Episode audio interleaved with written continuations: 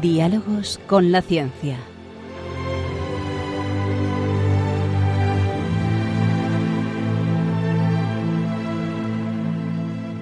Dirigido por Javier Ángel Ramírez.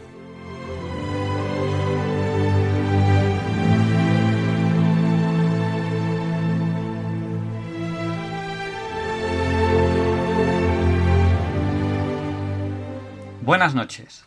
Estamos en Diálogos con la Ciencia el programa para ti, que sabes que la verdad existe y la buscas.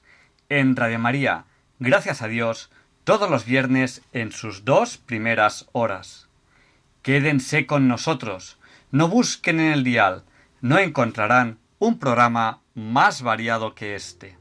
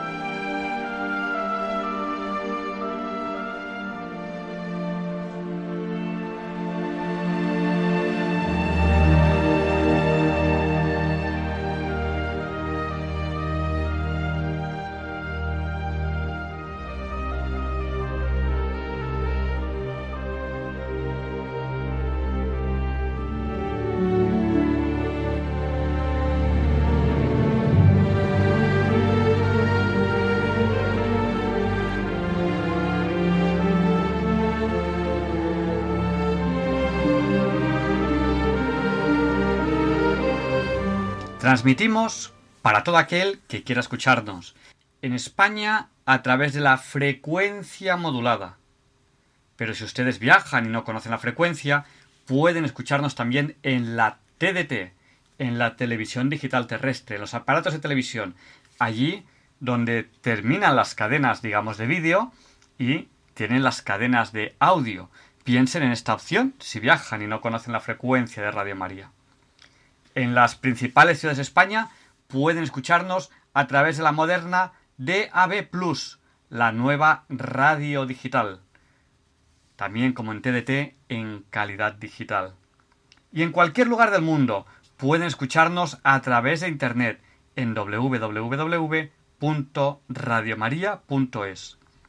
Además, a través de esta web, en el podcast tienen el histórico de Radio María. Tienen muchísimos programas. También pueden escucharnos desde cualquier lugar del mundo a través de apps, de aplicaciones para dispositivos móviles.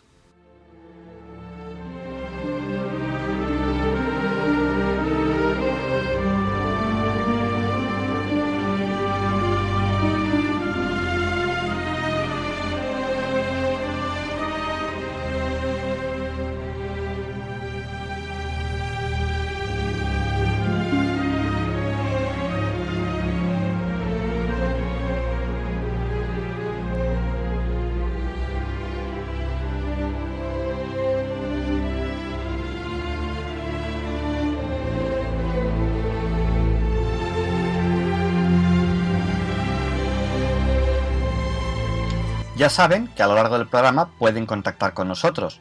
¿Cómo? Pues a través de Facebook, nuestro usuario es Ciencia y Vida, o a través de Twitter, nuestro usuario es Ciencia y Vida 1, o a través de WhatsApp, nuestro WhatsApp es el del 8, 8 por 8, 64. Nuestro número de WhatsApp es el 649 888871, que también es 8.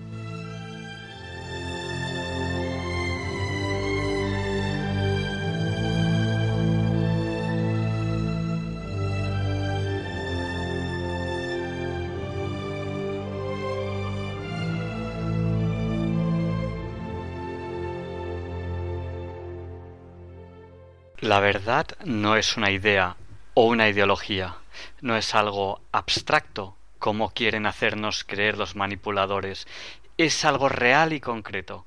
Con este convencimiento claro empezamos este programa de esta noche.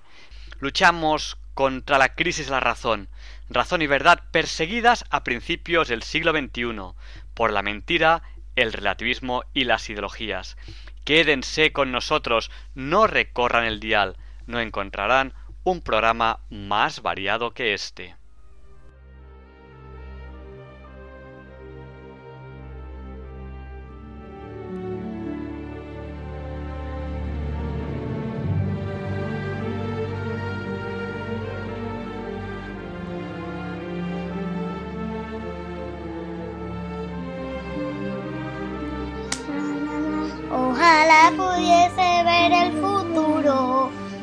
Hermoso que sería el universo, universo, universo.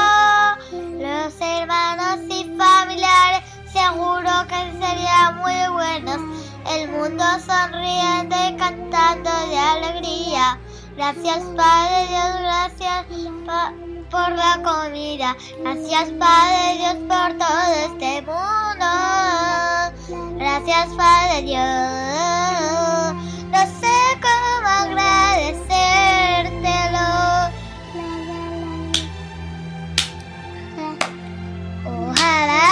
Pudiese ver el futuro, lo hermoso que sería el universo, universo, universo. Y esta canción se termina así. Gracias, Padre Dios.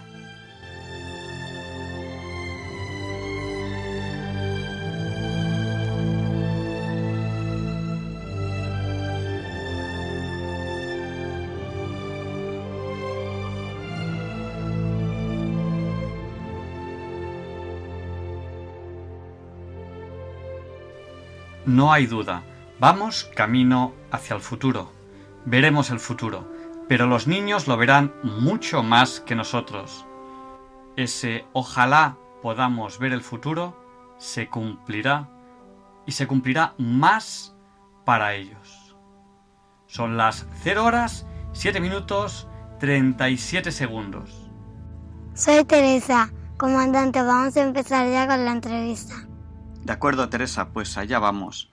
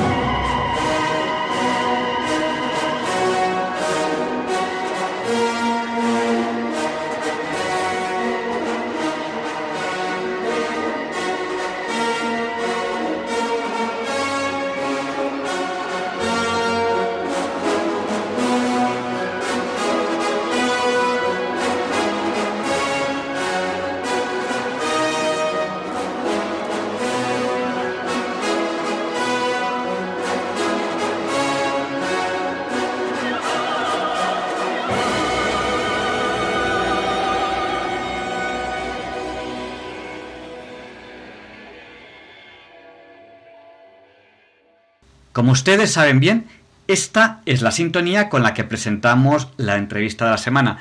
Y hoy tenemos una entrevista de lujo, porque en este año, en el año 2019, se cumplen 500 años del fallecimiento de Leonardo da Vinci. Leonardo da Vinci es un personaje que tiene mucha importancia en la historia de la humanidad, eh, no solo en historia del arte, como queremos comentar también en la entrevista, sino eh, también en su trayectoria profesional. Su trayectoria vital es enorme. Y bueno, hay tantas cosas que decir que para no alargar demasiado esta entrevista, en principio vamos a hacerlo en dos partes, que va a ser en dos semanas. Esta entrevista de hoy y en un par de semanas una segunda parte. Para tratar este tema de hoy tan interesante, tenemos a Leonardo Daimiel Pérez de Madrid, que para muchos oyentes ya les resulta familiar, porque todas las semanas, desde hace ya más de un año, nos presenta la sección Pensar y Sentir. Leonardo Daimiel Pérez de Madrid es ingeniero de caminos, canales y puertos, y también ha intervenido aquí en Diálogos con la Ciencia en varias entrevistas, muchas de ellas sobre obras e infraestructuras que se construyeron en el mundo. Eh, buenas noches, Leonardo, bienvenido al programa. Buenas noches, Javier Ángel. Y buenas noches también a los oyentes de Diálogos con la Ciencia de Radio María.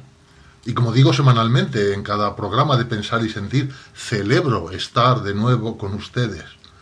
Agradezco mucho, de verdad, eh, la invitación para realizar esta nueva entrevista que es tan oportuna como has comentado. E, es, realmente oportuna porque es que se ha cumplido recientemente el quinto centenario del fallecimiento de nuestro personaje de hoy. De hecho, eh, luego comentaremos un poco la biografía, y... pero antes de eso, quizá Leonardo, ¿podrías decirnos brevemente por qué es tan importante Leonardo da Vinci? Pues es un personaje para quien se quedan cortos los calificativos convencionales eso de sabio renacentista, artista sublime, genio, visionario, precursor, todo eso es verdad, pero, pero yo creo que se queda corto, ¿eh? porque Leonardo da Vinci es un personaje universal por su obra artística y por sus trabajos científicos y técnicos también. Porque además de pintor, dibujante y escultor, fue investigador, fue inventor y fue científico. De verdad no era un erudito ni tenía estudios académicos, al respecto, él escribió esta frase. Decía, soy muy consciente de que porque no estudié, algunos hombres necios me acusan de ser ignorante. Ellos dicen que debido a que no aprendí en los libros escolares, no estoy calificado para emitir una opinión. Pero yo les respondo que mis conclusiones se han extraído de la experiencia de primera mano, a diferencia de los eruditos que solo creen en lo que leen en los libros escritos por otros. Esto dijo él de sí mismo. ¿eh? Y es realmente la obra pictórica suya de, Da Vinci, que es, a pesar de ser relativamente escasa, es la que le ha hecho destacar como el gran maestro del Cinquecento. Por encima incluso de Miguel Ángel y de Rafael, con los cuales forma la gran triada de esa época. No firmó ninguna de sus pinturas, lo que ha dado lugar a ciertas controversias sobre la autoría de varias obras que se le atribuyen tradicionalmente, bueno, con diverso grado de credibilidad. Pero estos pocos trabajos, junto con sus cuadernos de notas que contienen dibujos, diagramas científicos y sus ideas sobre el arte pictórico, pues constituyen un legado impresionante. O sea, ha pasado la historia como un gran pintor y la historia de la pintura le cataloga entre sus mayores genios. Pero es que además investigó y desarrolló teorías y creaciones sobre mecánica, anatomía, botánica, óptica, aerodinámica, química, en fin, arquitectura, hidráulica, hasta escenografía, astronomía, una gran variedad de campos del saber. Y fue precursor de algunas máquinas e inventos que no se han podido materializar hasta la utilización de nuevas técnicas en épocas relativamente recientes. Y aunque parezca que es mucho decir eh, que lo de menos es su pintura, sí quisiera resaltar que además de artista fue ingeniero. Bueno, eh, nos acabas de decir que, no tenía estudios, entonces tendrás que, precisarnos un poco más. O sea, este programa, que es Diálogos con la Ciencia, que aquí hablamos de ciencia, eh, ¿crees que realmente Leonardo, sin estudios, fue también ingeniero? Pues sí, lo creo, y, voy a decir por qué. Vamos a empezar por definir la palabra ingeniero. ¿eh? La Real Academia Española lo define como conjunto de conocimientos orientados a la invención y utilización de técnicas para el aprovechamiento de los recursos naturales o para la actividad industrial. Como iremos viendo, Leonardo da Vinci entra de lleno en esta definición. Su enorme creatividad se basaba en observar pautas y patrones de la naturaleza y después teorizar estableciendo analogías y relaciones. Tenía entre otras dos cualidades que desarrolló intensamente una curiosidad insaciable por saber, por conocer el porqué de las cosas y también unas dotes de observación prodigiosas. Acertó en muchas ocasiones, ¿eh? también se equivocó en otras. pero sus investigaciones científicas fueron en buena parte minusvaloradas y olvidadas por sus contemporáneos. En cambio, su producción pictórica fue reconocida como la de un maestro.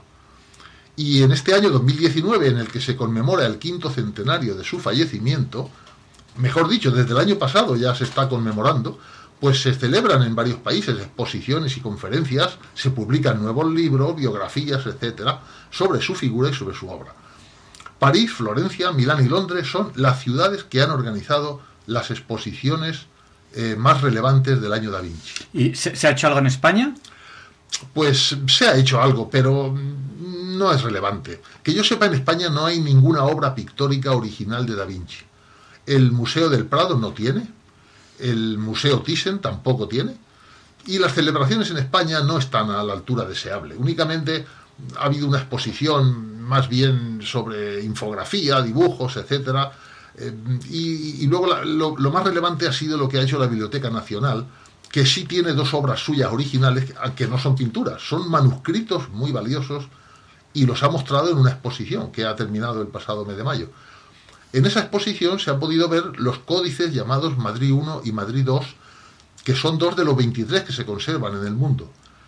Son dos cuadernos de notas y que también muchísimos dibujos.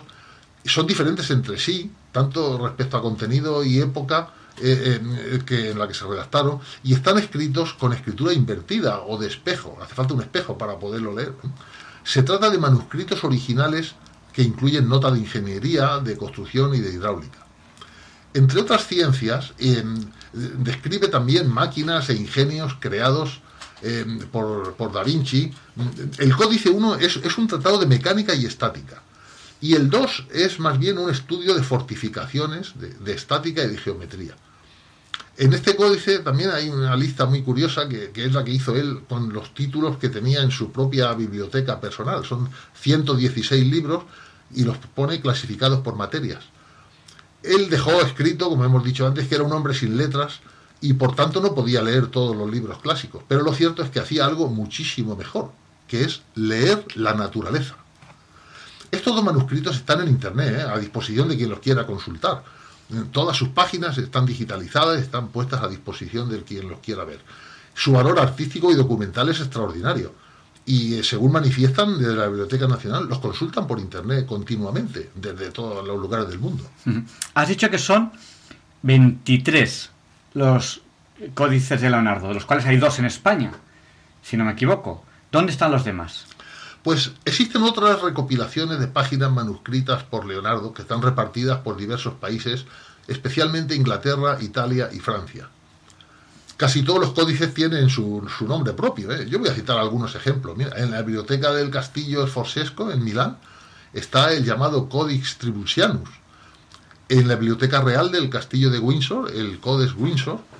Y en el Museo Victoria y Alberto de Londres está el Codex Forster.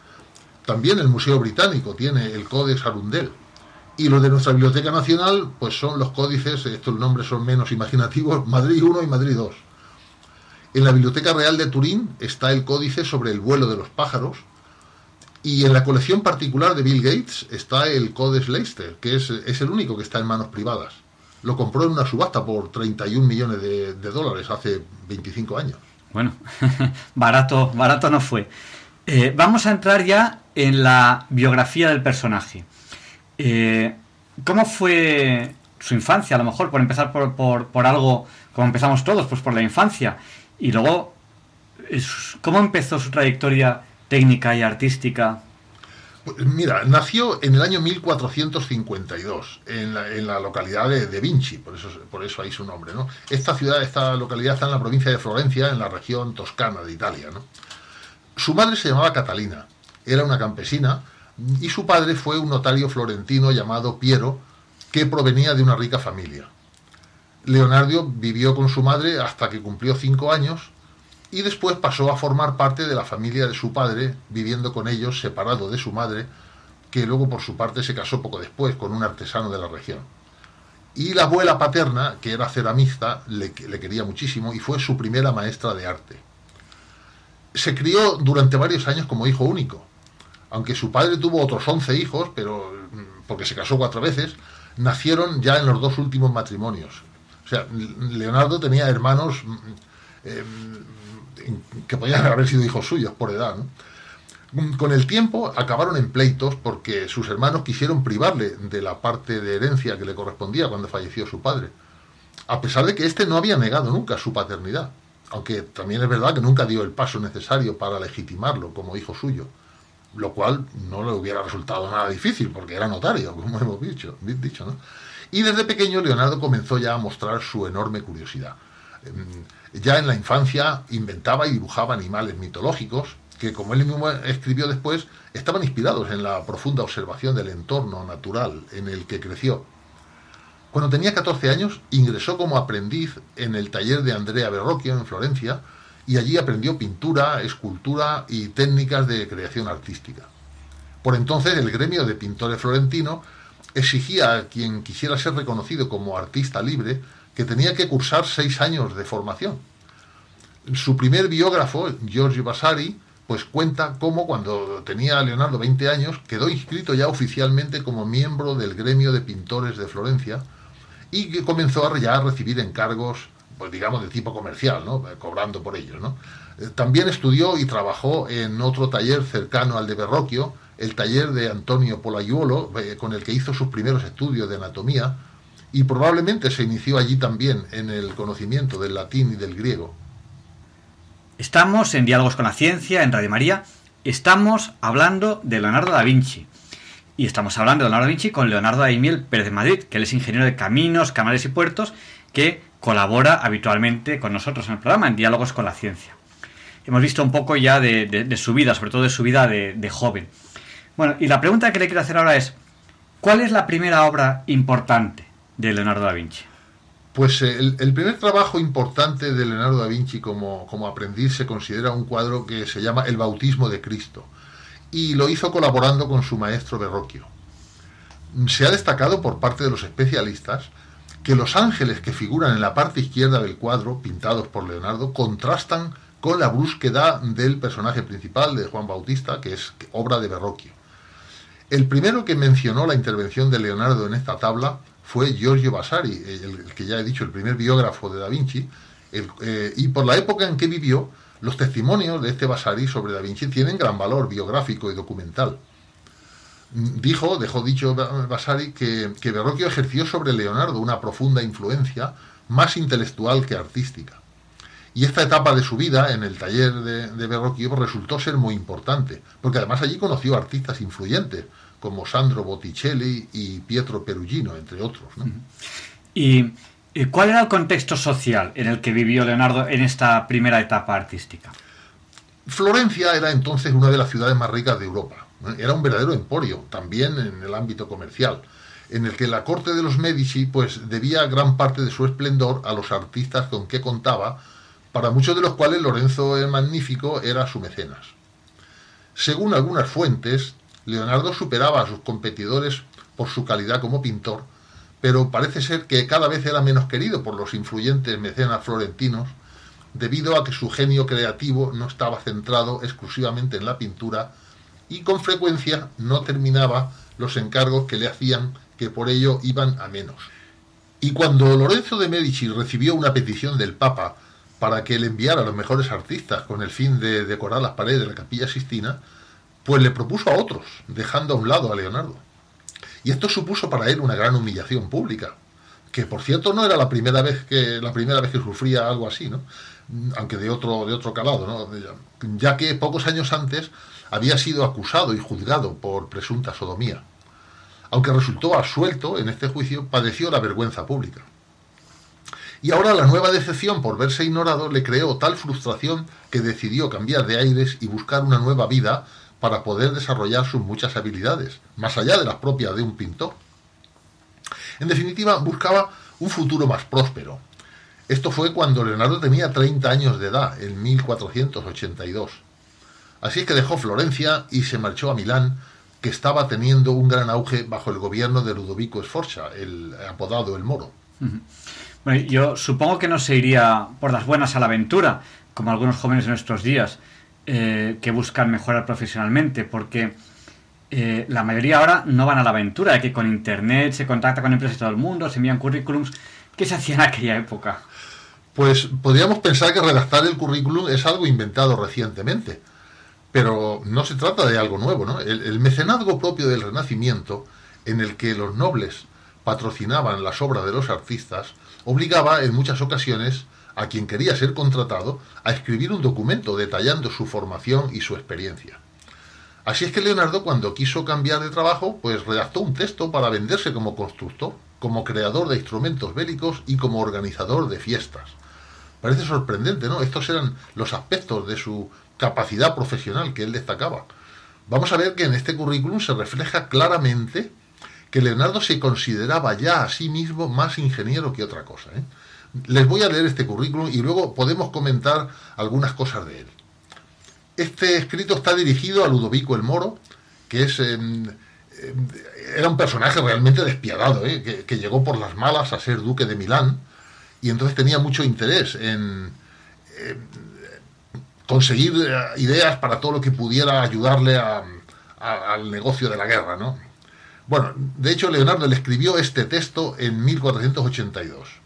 Muy ilustrísimo señor. Habiendo visto y considerado los experimentos de todos aquellos que se dicen maestros en el arte de inventar instrumentos de guerra, y encontrando que sus invenciones no difieren de las conocidas, me animo, sin deseo de perjudicar a nadie, a solicitar de vuestra excelencia una entrevista en la cual le haré conocer algunos de mis secretos. 1. Dispongo de unos puentes extremadamente ligeros y fuertes, adaptados para ser fácilmente transportados para salir a la persecución o, cuando sea necesario, escapar de cualquier enemigo. Y otros seguros y resistentes al fuego y a la batalla fáciles de elevar. También métodos para quemar y destruir los puentes de los enemigos. 2. Sé cómo cuando una plaza ha sido sitiada, sacar el agua de las trincheras y realizar infinitas variaciones de puentes, caminos, cubiertos y escaleras y otras máquinas pertinentes en dicha ocasión. 3. Si por la altura de los terraplenes o su posición es imposible cuando se sitie una plaza bombardear el lugar, tengo métodos para destruir cada roca u otras fortalezas, incluso si tienen su base en una roca. 4. También tengo morteros fáciles de transportar y con ellos puedo arrojar pequeñas piedras que casi parezcan una tormenta y con el humo de ellas causar un gran terror en el enemigo para su confusión y perjuicio. 5. Si el combate tuviese lugar en el mar, tengo varias clases de máquinas eficaces para el ataque y la defensa, y navíos que resistirán el ataque de las armas más grandes y la pólvora y el humo. 6. He ideado métodos de llegar por lugares secretos y sin ruido a un punto determinado, incluso si se necesitase pasar bajo un río o un foso. 7. Haré carruajes cubiertos, seguros e imposibles de atacar, que entrando entre el enemigo con su artillería, no habrá ningún grupo de hombres tan grande que lo pueda romper. Y detrás de ellos la infantería podrá penetrar sin ser herida y sin ningún obstáculo. 8 en caso de necesidad, construiré cañones, morteros y artillería ligera de formas adecuadas y útiles fuera del uso común. 9. Donde la operación de bombardeo fracase, elaboraré catapultas, manganas, trabucos y otras armas de maravillosa eficacia y que no suelen utilizarse. En resumen, dependiendo del caso, puedo elaborar varios e innumerables medios de ataque y defensa. Y por último, el punto 10 dice, en tiempos de paz, creo que podría proporcionaros completa satisfacción, tan buena como la de cualquier otro, en arquitectura y en el diseño de edificios públicos y privados, y en guiar el agua de un lugar a otro. Puedo realizar escultura en mármol, bronce o arcilla, y también puedo pintar cualquier cosa que sea necesario y competir con cualquiera, sea quien sea. Además, podría encargarme de la ejecución del caballo de bronce que asumirá con gloria inmortal y eterno honor la auspiciosa memoria de vuestro Padre y la ilustre casa de Sforza. Y si alguna de las cosas anteriormente citadas le parece a alguien imposible o no viable, estoy listo para realizar el experimento en su parque o en cualquier lugar que pueda complacer a su excelencia, a quien me dirijo con la mayor humildad. Bueno, es curioso, ¿no? Porque en los currículums actuales eh, se habla de lo que uno ha hecho y, parece aquí que Leonardo explica no lo que ha hecho, sino lo que, lo que podría llegar a hacer. Sí es, así es. Efectivamente, he querido leerlo entero porque es que, es que resulta curioso, parece mentira. No está hablando de lo que sabe hacer, sino de lo al final añade algo. Solo al final hace alguna referencia a sus anteriores obras, especialmente las artísticas. Es decir, en la última mitad del último punto 10. ¿eh? O sea, él decidió proponerse como ingeniero, como creador de instrumentos bélicos y como organizador de fiestas. Y ya al final cuando dice puedo pintar cualquier cosa, pues ahí es donde se refiere únicamente a su pasado artístico. Realmente pretende pasar por experto en ingeniería militar, ¿eh? exponiendo lo que más podría interesar a Ludovico Sforza, porque la dinastía de Forza había llegado al poder por la fuerza y temía las revueltas populares y también a la invasión francesa. Así que queda claro que también tiene habilidades de marketing, ¿eh? porque dice en el currículum que logrará en el cliente una perfecta satisfacción. Y también dice que demostrará eficiencia, pudiendo competir con cualquiera, sea quien sea. ¿Eh? O sea, la cosa funcionó porque realmente obtuvo el trabajo que deseaba. Estamos en Diálogos con la Ciencia, en Radio María, y hoy estamos hablando de Leonardo da Vinci. Eh, acabamos de leer, por si alguno, algún oyente se acaba de incorporar y se lo ha perdido, acabamos de leer un curioso currículum que presentaba Leonardo da Vinci para conseguir un trabajo, presentándose casi como ingeniero militar. Y, si alguien se lo ha perdido, pues en, en www.radiomaria.es, en el podcast, en el histórico de diálogos con la ciencia, pues dentro de dos o tres días tendrá este programa ya colocado ahí en internet en el podcast, o que pueden escucharlo en directo, pueden bajarse al ordenador y escucharlo como consideren oportuno. Bueno, vamos a seguir. Eh, ¿Cómo empezó Leonardo da Vinci su trabajo en Milán? Una vez que se instaló en Milán, se dedicó preferentemente a la ingeniería militar, proyectando aparatos, armas e instalaciones diversas. Aunque no solo se dedicó a eso, también hizo otras obras muy importantes que iremos viendo. ¿eh? Y realmente no había participado él nunca en una batalla, ni había fabricado ninguna de las armas que dice en su carta, en su currículum. Sin embargo, el hecho de que destaque sus habilidades en, asuntos de guerra y construcción de armas y, y material defensivo, pues resultaba muy oportuno en un momento en el que las tensiones políticas entre Florencia y Milán iban a más. Cabe suponer que con esto Leonardo tuvo que padecer internamente una contradicción en sus valores personales. Por una parte se hizo vegetariano por su amor a los animales, cuando consideró seriamente el hecho de que los animales sienten dolor. Y, escribió una frase muy curiosa, dice, mi cuerpo no será una tumba para otras criaturas. Pero, sin embargo, por otra parte, diseñó máquinas de guerra con mortíferas intenciones de causar al enemigo, como él dice piadosamente, confusión y perjuicio. Es decir, que aunque, ahora, eh, aunque era de talante pacifista, necesitaba ganarse la vida. Así es que decidió aceptar los encargos que generaba la guerra.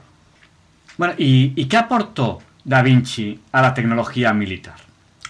Pues varias cosas muy interesantes en las diferentes etapas en las que trabajó y cobró de tres personajes ambiciosos y muy temidos por sus súbditos, que fueron, en primer lugar, el citado Ludovico Sforza, con el cual estuvo 17 años, a continuación, durante seis años, el muy odiado César Borgia, y a partir de 1506 Maximiliano Sforza, que también fue duque de Milán, como lo había sido su predecesor en la dinastía.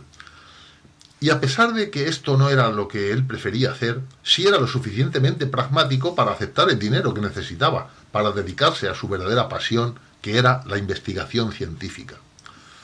Podríamos decir que lo que buscaba, y acabó encontrando, era un buen contrato como ingeniero militar, porque así estaba más seguro de que le iban a pagar bien. Un buen ejemplo de esta contradicción es el diseño de un carro de asalto con unas cuchillas en forma de hoz. En, el cuaderno de Leonardo dibuja dos cuerpos humanos que están en el suelo con las piernas cortadas y otros dos en el momento en que esa máquina diabólica los corta por la mitad. O sea, está claro que tenía facilidad también para imaginar cosas terribles que resultaran convincentes a quienes hacían la guerra. Otro ejemplo de máquina de guerra diseñada por Da Vinci, que, como casi todas ellas no llegó a realizarse. Mm, es un vehículo con forma de tortuga para producir pánico entre los enemigos. La superficie exterior estaba reforzada con placas de metal Y realmente yo creo que este aparato es el precursor del tanque moderno, que es un vehículo acorazado con una gran capacidad para disparar. Estaba pensado para ser accionado por tres hombres, digamos la tripulación, y en el diseño original hay aparentemente un error, porque los engranajes de las ruedas son contradictorios. Es decir, no giran ambos ejes para avanzar en el mismo sentido. Digo lo de aparente, el error, ¿eh? porque parece difícil que no se diese cuenta de un detalle así yo creo que más bien podría ser una precaución para, impedir que el aparato pudiese ser construido sin contar con él. Porque además no es un caso único, ¿eh? también otros ingenieros del Renacimiento ocultaron o encriptaron ciertos secretos de su trabajo relacionado con máquinas de guerra o fortificaciones. Otro aparato en el que trabajó es, es la catapulta. ¿eh? esta es una máquina de guerra que había sido ya utilizada durante varios siglos antes de que Leonardo eh, se ocupara de ella para hacer una buena remodelación. En su peculiar diseño, Da Vinci usó un resorte de doble hoja para producir una enorme energía, con el, objetivo de lanzar las piedras a gran distancia. También diseñó un dispositivo para evitar el asalto desde el interior de la muralla. Esto es un artilugio muy curioso.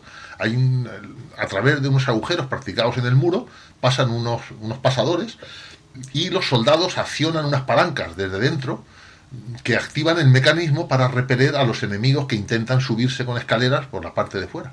Entonces, al tirar de la palanca, los defensores, pues ahí hay una estructura, como he dicho, sus largueros pasan a través de agujeros realizados en la muralla, y esta estructura empuja las escaleras apoyadas en la parte exterior del muro y las repele, claro, haciéndolas caer naturalmente junto con los asaltantes que están, que están subidos en ellas. También dibujó una ballesta gigante para lanzar bombas o proyectiles rocosos. El boceto es realmente un aparato grandioso y muy meticuloso, que tampoco llegó a construirse. hubiera tenido unas medidas de 24 metros de ancho por 23 de largo, y para su desplazamiento se necesitaban seis enormes ruedas. Parece claro que el autor pensaba en que el temor que las armas podían infundir en los enemigos era tan importante como el daño que podían causar, por lo que el tamaño de este enorme arco pues tenía también un efecto disuasorio para aterrorizar a los enemigos y que huyeran en vez de atacar. Otra de las muchas cosas que estudió Leonardo relacionadas con las armas es cómo aumentar los disparos. Diseñó para ello varias bocas de fuego unidas. Realmente puede parecer un antecedente de la ametralladora moderna, aunque el mecanismo es diferente. Y los proyectiles no van en la misma dirección. En el caso del aparato suyo, el objetivo principal era hacer frente a un regimiento de infantería enemiga que viniera avanzando. Otro de sus inventos relacionados con la guerra son pequeños proyectiles o explosivos cosidos dentro de una cubierta flexible formando un proyectil único. O sea, una vez lanzado, este invento explotaría en muchos fragmentos, consiguiendo así mayor efecto que el cañón de un solo proyectil. El concepto de la moderna bomba de racimo está basado en esta misma idea.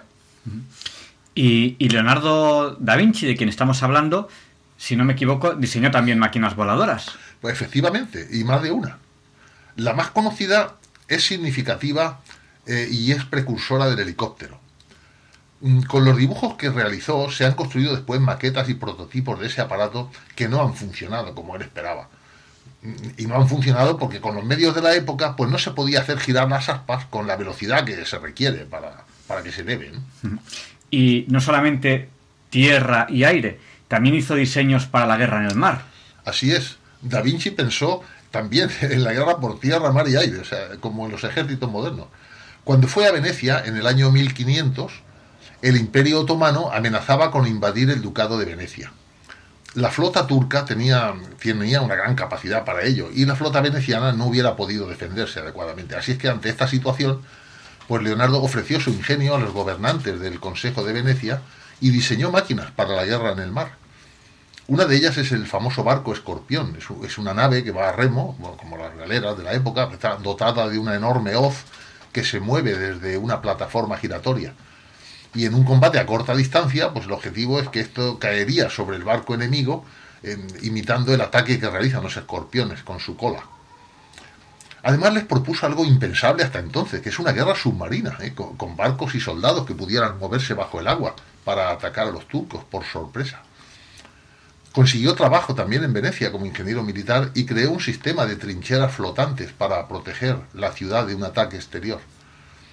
Y para sorprender a los barcos enemigos, atacándolos bajo el agua, pues diseñó un pequeño submarino, que consistía en un recipiente cerrado con una torreta cónica, tenía una tapa con una persona, para, solamente para un tripulante. Y, tenía que ser naturalmente pequeño para poderse mover sin llamar la atención por debajo de los barcos anclados para hacer agujeros en su casco. Y una, era un arma estratégica realmente, ¿no? Tendría a su favor el factor sorpresa. Nadie se esperaba una cosa así, ¿no? En esa época era una idea loca que poco a poco fue perfeccionando, pues como hacía con casi todos sus diseños y sus máquinas. En los dibujos de sus códices también está un traje de buceo, una especie de mono fabricado en cuero que cubría también la cabeza a modo de capucha, tenía dos cristales integrados frente a los ojos y eh, había previsto como lastre un par de sacos de arena atados a la cintura y una bolsa llena de aire colocada en el pecho para graduar la flotabilidad. De la parte superior sobresalía el equipo de respiración, que consistía en dos cañas de bambú atadas a los lados de la cabeza que el buceador sujetaba con la boca y subían hasta la superficie. Allí se mantenían a flote y protegidas del agua gracias a un dispositivo en forma de campana, fabricado en corcho. Estamos en Diálogos con la Ciencia, en Red María, y estamos hablando de Leonardo da Vinci. Y bueno, a mí me está sorprendiendo que estamos hablando de muchas máquinas de guerra, pero a pesar de todos esos proyectos relacionados con la guerra, Leonardo da Vinci no ha pasado a la historia como una persona belicista. Casi yo diría lo contrario. Efectivamente, es que realmente no era belicista. Esta faceta es una pequeña parte de su talento. La mayoría de las máquinas y aparatos que diseñó eran para uso civil. Estaban destinadas al transporte, a la construcción de edificios, a la fabricación de tejidos, a mejorar la vida en las ciudades, etc. Sí era probablemente el inventor más grande de la historia, ¿eh? aunque no tuvo mucha repercusión en la tecnología de su época. Todo lo que se le ocurría lo anotaba en hojas sueltas y en cuadernos, dibujaba esquemas de sus inventos, aunque no parecía tener gran interés en construirlos, o bueno, o no fue capaz de convencer a sus ricos mecenas para que financiasen su construcción. De modo que casi ninguno de sus inventos se construyó durante su vida. Además, nunca hizo públicos sus esquemas y nadie supo de ellos hasta que se encontraron los cuadernos después de su muerte. Su legado ha llegado hasta nuestros días gracias a sus códices y a sus manuscritos, y se ha generado naturalmente una enorme admiración hacia este personaje del Renacimiento. Y ya así, pasados los años, tras analizar sus dibujos, pues empezaron a construir modelos de sus aparatos y es que realmente con los adecuados retoques y los complementos que necesitan, pues la mayor parte de ellos funciona. Mm. Bueno, hemos hablado de, inventos entre comillas militares, pero eh, en los no militares, eh, digamos la tecnología civil, ¿Cuáles son sus tres inventos más importantes? Mm, en este ámbito, digamos, de la tecnología civil, como has dicho muy bien, eh, en realidad son bastantes los inventos que hizo, pero bueno, no me voy a extender mucho. Voy a mencionar los tres que yo considero más importantes, que son la ciudad ideal, el coche autopropulsado y el robot. Bueno, vaya, vaya nombres. Eh, empecemos por la ciudad ideal, ya que es el primero que has mencionado. Mientras Leonardo vivía en Milán, la peste negra asoló la ciudad al igual que en toda Europa. En la ciudad de la gente sufría y moría mucho más que en los pueblos pequeños y en las zonas rurales. Y Da Vinci pensó precisamente en eso, por qué las ciudades eran tan vulnerables a la enfermedad. Y comenzó a diseñar una de sus invenciones más ambiciosas, una ciudad nueva, planeada desde cero y organizada en diferentes niveles. En uno de sus cuadernos escribió, por las calles superiores no circularán vehículos ni objetos similares, sino que serán de uso exclusivo de las personas. Los carros y las cargas para uso y comodidad de los habitantes deberán utilizar las calles inferiores. En otra parte de sus cuadernos dice, los suministros, como la madera, el vino y otras cosas similares, se llevarán por la puerta N. En uno de sus dibujos hay efectivamente una puerta, hay una N ahí en una puerta. Y también escribió que los retretes, establos y otras materias fétidas deberán vaciarse subterráneamente. Añadió que la anchura de las calles debía estar proporcionada con la altura de los edificios. Y todo lo que pudiera ser causa de enfermedades o contagios lo situaba en el nivel más bajo, construyendo una red de canales para recoger y sacar de la ciudad rápidamente los excrementos y los desechos. Su proyecto de ciudad ideal revolucionó las teorías urbanas y las propuestas de otros arquitectos del Renacimiento que estaban basadas en el cumplimiento de los objetivos básicos de defensa, seguridad y bueno, también de salubridad. Y Leonardo no realizó estudios oficiales de tipo técnico y todo lo que aprendió respecto a urbanismo, respecto a arquitectura, pues fue gracias a su observación y al estudio de los tratados escritos por Francesco di Giorgio, que era otro genio renacentista, este del 480, que tenía 14 años más que él y fue su amigo, ¿eh? con él compartió proyectos, vivencias y viajes. Pero Leonardo no solo no siguió todas las directrices de su maestro, sino que cambió las teorías y propuestas que se venían desarrollando y planteó, entre otras innovaciones, una ciudad sin amurallar, probablemente la primera desde el inicio de la civilización. Y como ya he comentado, con dos niveles de circulación. ¿eh? resumiendo lo que he dicho, el superior para peatones y atravesada por canales que servían de navegación y de abastecimiento. Pero las ideas para la ciudad de Da Vinci eran consideradas muy costosas y no encontró la financiación necesaria para llevarlas a cabo. El resultado fue pues, un plan urbanístico que no llegó a construirse durante su vida. Pero sus ideas es evidente que influyeron en la imaginación de las siguientes generaciones y ayudaron al desarrollo de la ingeniería y la tecnología en los siglos posteriores. Vamos a hablar del segundo de los inventos que has mencionado, de Leonardo da Vinci. Este suena, suena muy, muy actual, muy de día de hoy. El coche autopropulsado. Eh, ¿De verdad que Da Vinci hace más de 500 años ya pensó en esto que ahora nos estamos planteando? Pues, pues sí, ya verás, una idea, una idea primitiva, pero una idea fundamental. El artefacto autopropulsado que diseñó Da Vinci se puede considerar el primer coche de la historia. Además, al no tener conductor, puede considerarse el primer vehículo autónomo. No tiene volante, aunque sí tiene una especie de timón con el cual se puede prefijar eh, distintos ángulos y direcciones para moverse. Aún no sabemos con exactitud cuándo los coches autónomos van a utilizarse masivamente en nuestros días, tal vez dentro de 8 o 10 años. Pero ya hace más de 500 alguien pensó en ello. ¿eh? Un ejemplo más de que Leonardo da Vinci fue un adelantado a su tiempo. El vehículo que él diseñó estaba destinado a la diversión durante los llamados festivales cortesanos mm, eh, que él estaba encargado de, organizar en la corte de Ludovico Sforza. Era de madera, eh, tenía poco más de metro y medio de largo y funcionaba por unos resortes metálicos en espiral acoplados a unas ruedas dentadas. ¿eh? Pues como funciona un juguete al que hay que darle cuerda.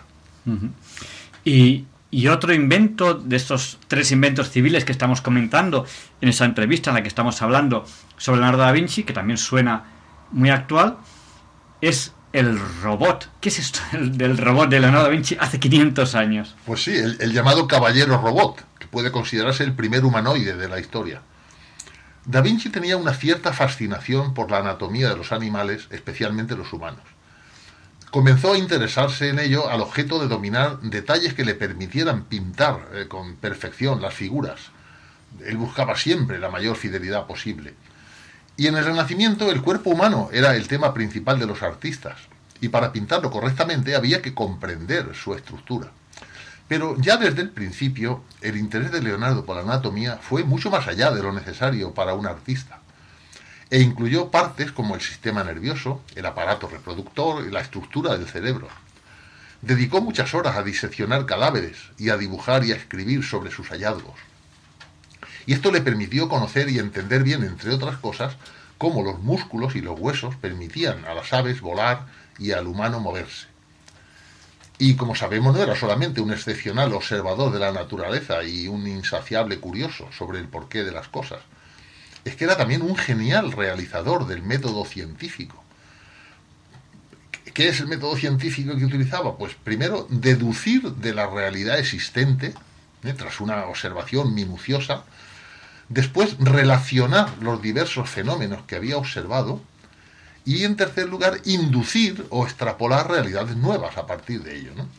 Y este proceso, resumido en estas tres acciones, deducir, relacionar e inducir, pues este proceso, como digo, le llevó a razonar que los principios por los que se movían las personas se podían aplicar a una máquina. Y diseñó un autómata, con cuerdas en lugar de tendones y músculos y con engranajes en lugar de articulaciones. A diferencia de la mayoría de las invenciones de Leonardo, el caballero robot sí fue construido y se empleaba para el entretenimiento de la familia Esforza y sus invitados. Y es una lástima que no se conserve, no consta qué podía realmente hacer, aunque aparentemente podía andar, podía sentarse e incluso mover la mandíbula. Estamos en Diálogos con la Ciencia, en Radio María, hablando de Leonardo da Vinci. Y bueno, nos acabas de decir ahora, hace poco en la entrevista, que se dedicó también a estudiar la anatomía de los animales, específicamente los humanos. Cuéntanos un poco más. Pues es verdad, sí, su, su actividad como anatomista fue muy intensa. Son cientos, por no decir miles, los dibujos que hizo sobre este tema con innumerables observaciones, y, él la fue anotando y dibujando cuidadosamente, tanto del interior como del exterior del cuerpo humano. No todos los dibujos ¿eh? se corresponden exactamente con la realidad anatómica, pero no cabe duda de que son muy buenos desde el punto de vista pictórico. Hizo dibujos referidos al cerebro humano. También dibujó un niño todavía no nacido, ¿eh? y como era un extraordinario dibujante, si hubiera terminado un tratado ilustrado sobre anatomía, que este era su propósito, habría sido la obra más importante sobre el tema jamás realizada. Pero su perfeccionismo y una serie de casualidades desfavorables hicieron que quedara sin terminar. Y cuando falleció, las páginas sobre anatomía quedaron entre sus documentos privados, que alrededor del año 1580, es decir, 60 años después de su fallecimiento, fueron adquiridos por el escultor Pompeo Leoni, que los encuadernó en varios álbumes, los llamados códices, según vimos antes, este Pompeo Leoni era un escultor que trabajó para Felipe II y, los trajo a España.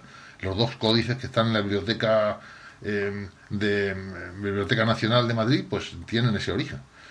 Y el que está en la Biblioteca Real del Castillo de Windsor contiene prácticamente todos los dibujos de anatomía de Leonardo que están conservados hasta hoy. Hacia el final de su vida afirmó haber diseccionado más de 30 cadáveres. Y ¿Y qué es el llamado hombre de Vitruvio que dibujó Leonardo? En el Renacimiento se consideraba que el cuerpo humano era un reflejo de la armonía del universo. Alrededor de 1490, Leonardo realizó un estudio detallado de las proporciones humanas, intentando comprobar que cada parte fuera una fracción de un todo, tal como lo representó en su famosísimo dibujo, El hombre de Vitruvio, el cual lo realizó a partir de los textos de Marcus Vitruvius Polión, que era un arquitecto, escritor, era ingeniero romano, ya en el siglo I antes de Cristo. Y lo más llamativo de lo que había escrito Vitruvio sobre esto son dos cosas. La primera es que si se mide la estatura de una persona, la medida resultante es la misma que entre las puntas de los dedos cuando tiene los brazos extendidos. Y la segunda es que el ombligo es el centro del cuerpo humano, es decir, que si trazamos una circunferencia con centro en el ombligo, ésta tocaría las puntas de las manos y de los pies de una persona que tuviera estirados los brazos y las piernas. Repito que estas ideas las había escrito ya Vitruvio 15 siglos antes, pero no se conservan dibujos sobre ello. Y Leonardo hizo los dibujos, hizo también sus propias mediciones y comprobaciones. Así que el dibujo del hombre de Vitruvio probablemente es el más famoso de los que realizó dejó constancia de las dos afirmaciones principales que ya he dicho antes. Respecto a la primera, dibujó una persona inscrita en un cuadrado y respecto a la segunda, dibujó la circunferencia circunscrita a dicho cuadrado. Corrigió algunas de las mediciones de Vitruvio y añadió otras. Y a modo de ejemplo voy a citar algunas de las mediciones que hizo Leonardo. Cuatro dedos hacen una palma, cuatro palmas hacen un pie, seis palmas hacen un codo y cuatro codos hacen un paso. Y 24 palmas hacen a un hombre. Bueno, otras muchas también, en las que no nos vamos a detener más. Bueno, el, redescubrimiento que hizo Leonardo y otros autores de las proporciones matemáticas del cuerpo humano está considerado como uno de los grandes logros del Renacimiento. Y su dibujo del hombre de Vitruvio se considera como un símbolo de la simetría básica del cuerpo humano y, por extensión del universo en su conjunto. Bueno, eh, estamos en Diálogos con la Ciencia en Radio María estamos hablando de Leonardo da Vinci, pero mm, hoy tenemos que terminar porque el gran enemigo de la radio es el reloj y que no hay quien lo pare. Y aquí el tiempo pasa, pasa volando. Esperamos que también lo haya pasado para ustedes y que les haya gustado esta entrevista. Pero no nos ha dado tiempo a hablar de muchísimas cosas, como por ejemplo las grandes obras pictóricas de Leonardo, que, son importantísimas, eh, o, de muchos de sus diseños y sus obras de construcción. Y bueno, pues eh, yo, yo le propongo a Leonardo Daimiel Pérez de Madrid, que es la persona que estamos entrevistando, le propongo una, segunda entrevista para dentro de, un par de semanas para, completar esos temas que son interesantísimos. una segunda entrevista sobre Leonardo, Leonardo da Vinci, que es el personaje que estamos desmenuzando hoy. Pues Javier Ángel, la verdad es que me parece muy bien. Efectivamente queda mucho tema sobre la biografía y las obras de Da Vinci y la verdad es que continuar ahora sería demasiado largo. Bueno, pues aquí terminamos hoy esta entrevista. Eh, en un par de semanas eh, haremos una segunda parte de este, de este personaje apasionante, con un gran talento, un genio irrepetible, eh, del cual en este año, en 2019, celebramos el quinto centenario de su fallecimiento. buenas noches, Leonardo, y hasta la próxima semana. Pues buenas noches también a todos nuestros oyentes. Buenas noches.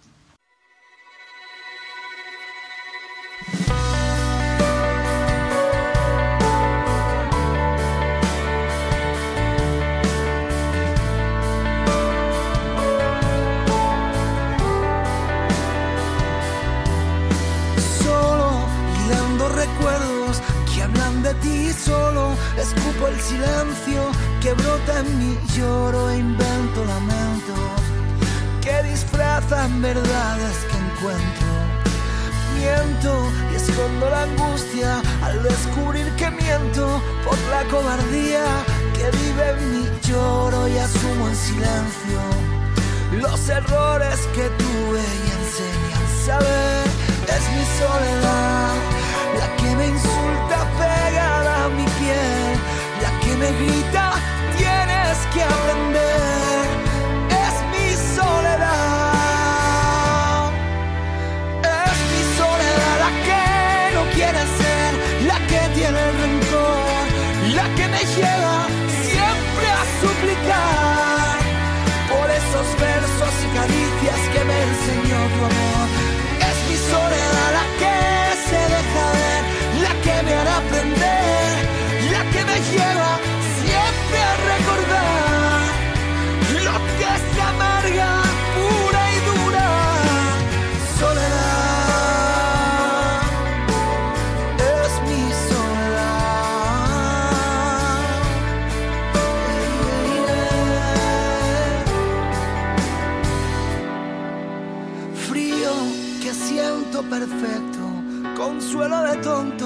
orgullo de necios, palabras sin fondos, mi ahogo es sincero, en el mar de mi alma en deshielo.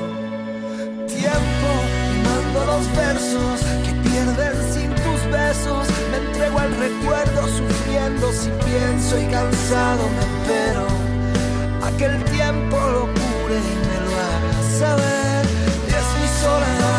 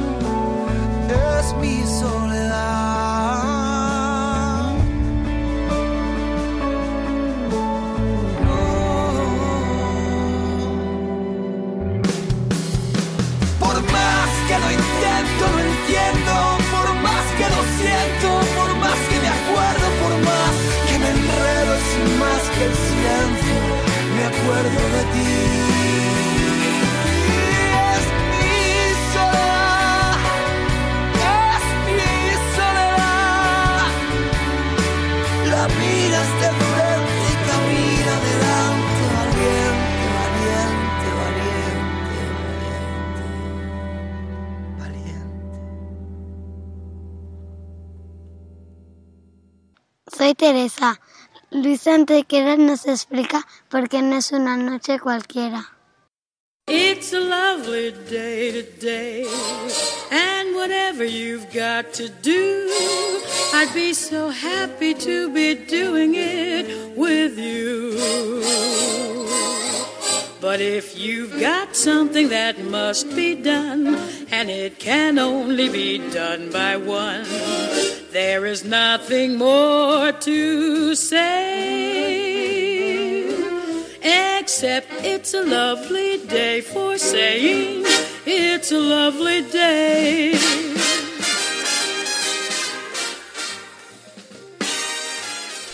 No, Javier Ángel, no dilectos compañeros de Diálogos con la Ciencia, no queridísimos oyentes de Radio María.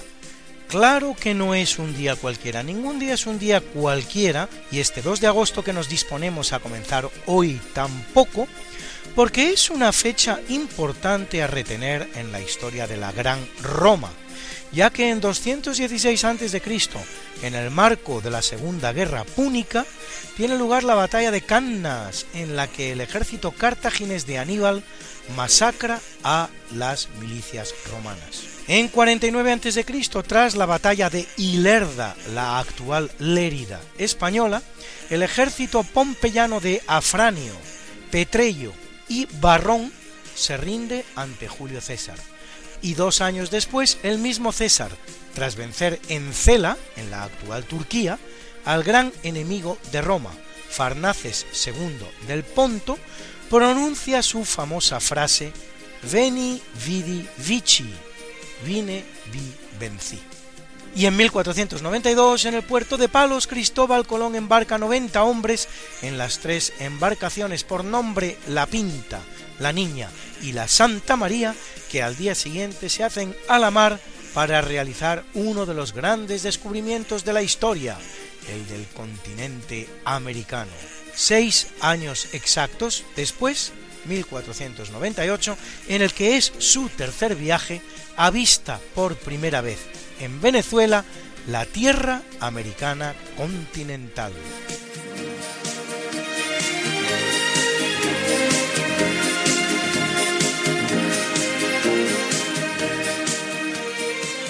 Y es también un día importante en la gestación y desarrollo del Imperio Británico, pues en 1776 56 miembros del Congreso firman la Declaración de Independencia de los Estados Unidos de Norteamérica. Y en 1858, con la excusa de la rebelión de los cipayos, Gran Bretaña endurece su control sobre la India y la corona reemplaza a la Compañía de las Indias Orientales en el gobierno del territorio. Y en 1984, China y Gran Bretaña llegan a un acuerdo para la descolonización de Hong Kong, que queda acordada para 1997, con la condición, eso sí, del respeto por parte de China del régimen político-económico de la ciudad.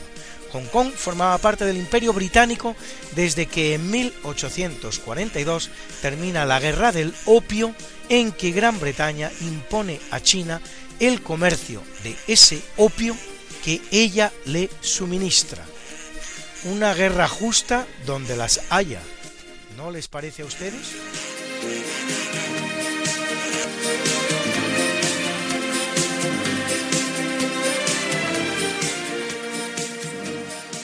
En 1802 Napoleón Bonaparte se convierte en cónsul vitalicio de Francia. Dos años después se autoproclama emperador. Y en 1845 el médico alemán Rudolf Virchow, nominado tres veces al Nobel de Medicina y considerado el padre de la patología moderna por refutar la antigua creencia del humorismo, según la cual la salud es el resultado del equilibrio de cuatro sustancias básicas o humores, la bilis negra, la bilis, la flema y la sangre, presenta su descubrimiento del mecanismo de la embolia.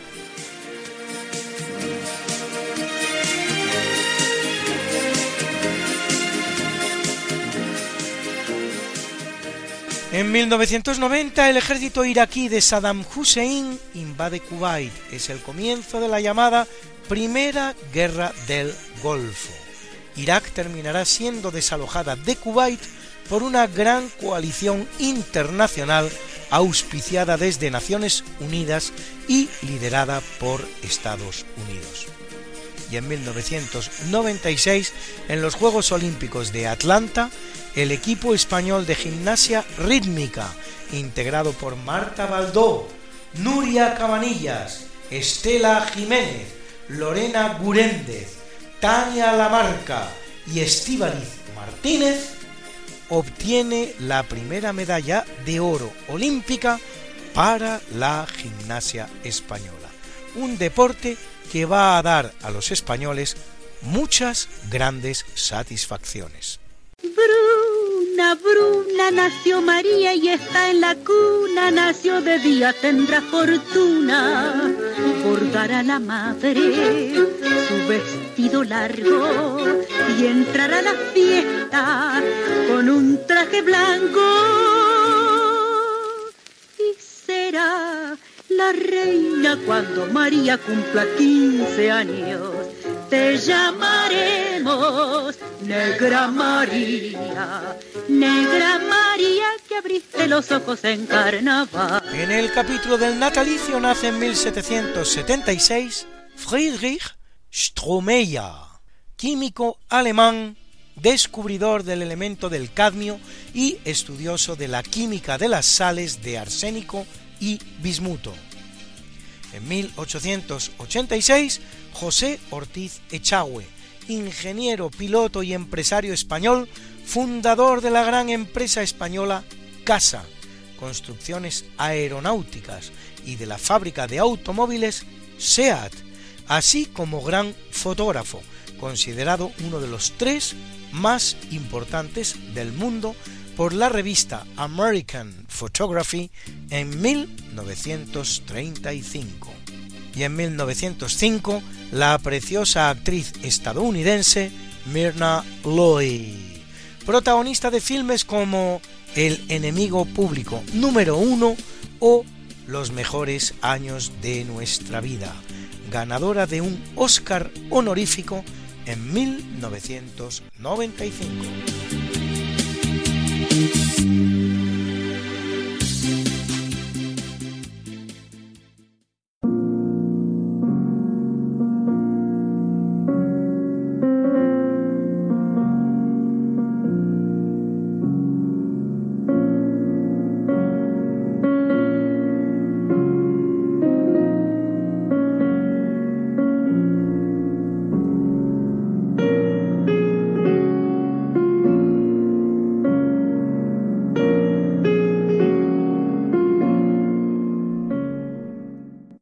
Capítulo del obituario es un día horribilis para el papado, porque en 257 muere Esteban I, vigésimo tercer papa de la Iglesia Católica, que lo es tres años desde 254, el cual negará el retorno a la Iglesia de los llamados lapsi, esto es, los que habían apostatado en las persecuciones imperiales, lo que le valdrá su enfrentamiento con San Cipriano de Cartago.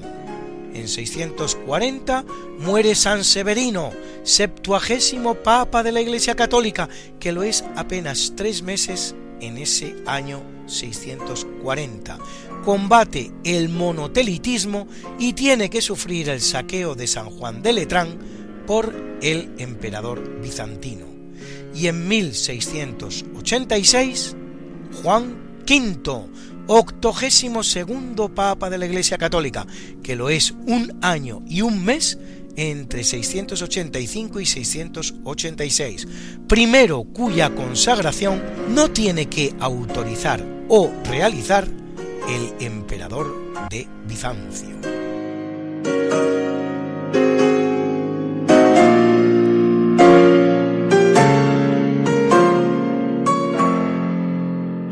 En 1589 y sin descendencia muere el rey francés Enrique III, apuñalado por un monje dominico.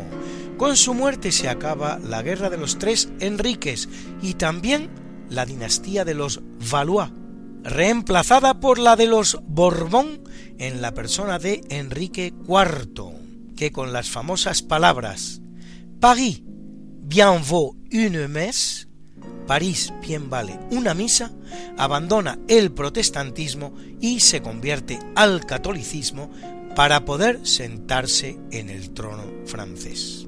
Y en 1779 el francés Jacques Etienne Montgolfier, inventor con su hermano Joseph Michel del globo aerostático. En 1880 el escritor español Juan Eugenio Harzenbuch uno de los grandes dramaturgos del romanticismo, autor de la obra Los amantes de Teruel. En 1921 en Nueva York, a la temprana edad de 48 años, el que muchos consideran el más grande tenor de la historia, el italiano Enrico Caruso.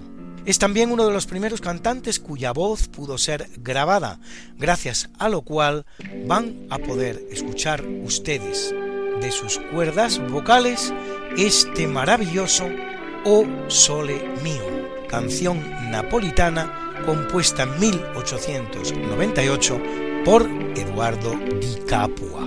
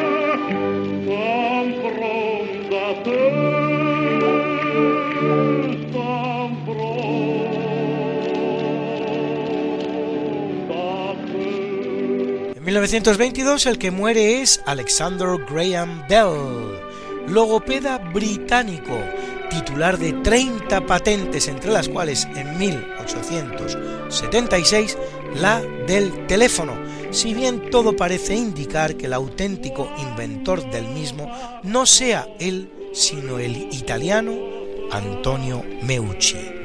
En 1934, Paul von Hindenburg, presidente de Alemania en tiempos de la llamada República de Weimar.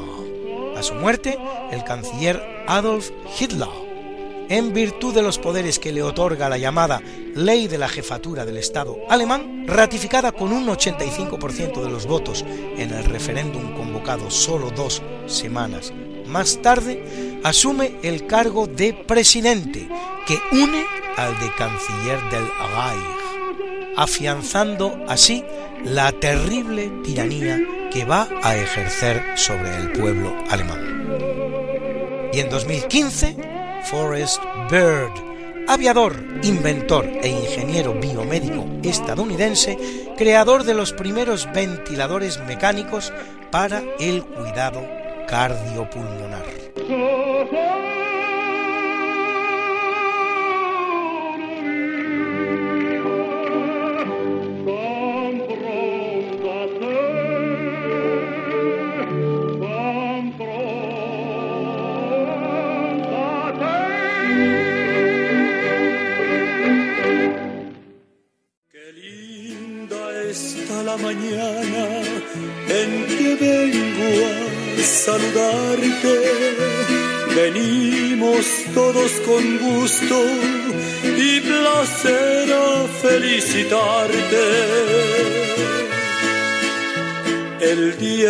Que tú naciste, nacieron todas las flores.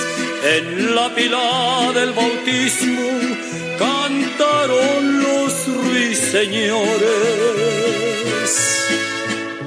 Ya viene amaneciendo, ya la luz del día nos dio.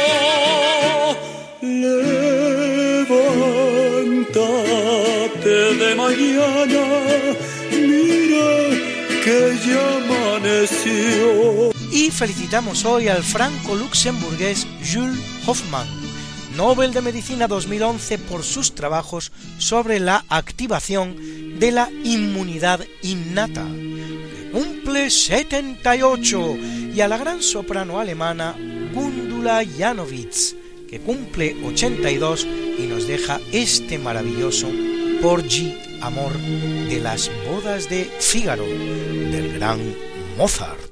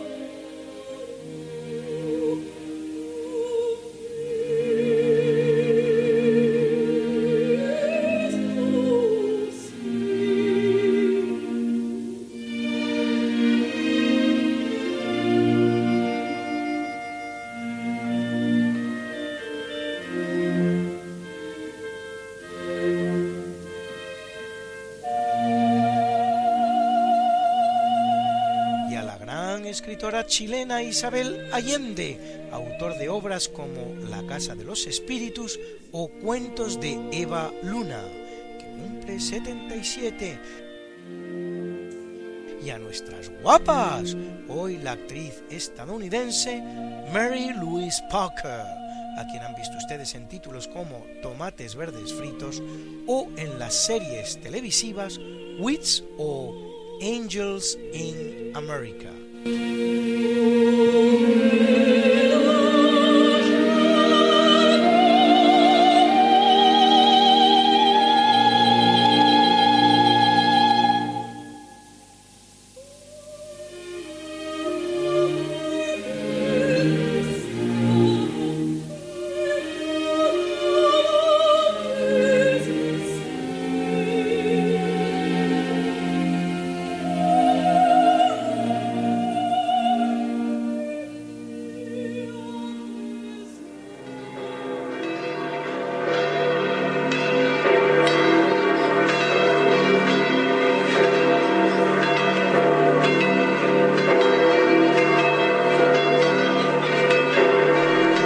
celebra la Iglesia Católica a Nuestra Señora de los Ángeles.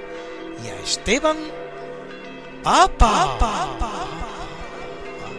a Catalina, Teódota, Evodio y Rutilio mártires, a Máximo, Auspicio, Betario, Eufronio, Pedro de Osma y Eusebio de Vercelli obispos,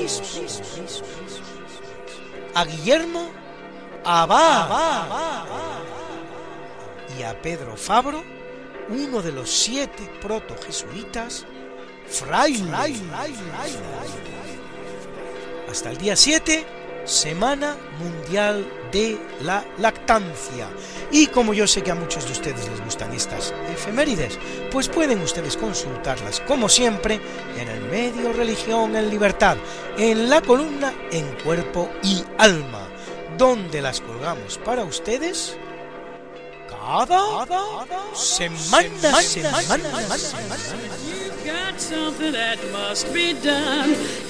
can only be done by one. There is nothing more to say, except it's a lovely day for saying it's a lovely day.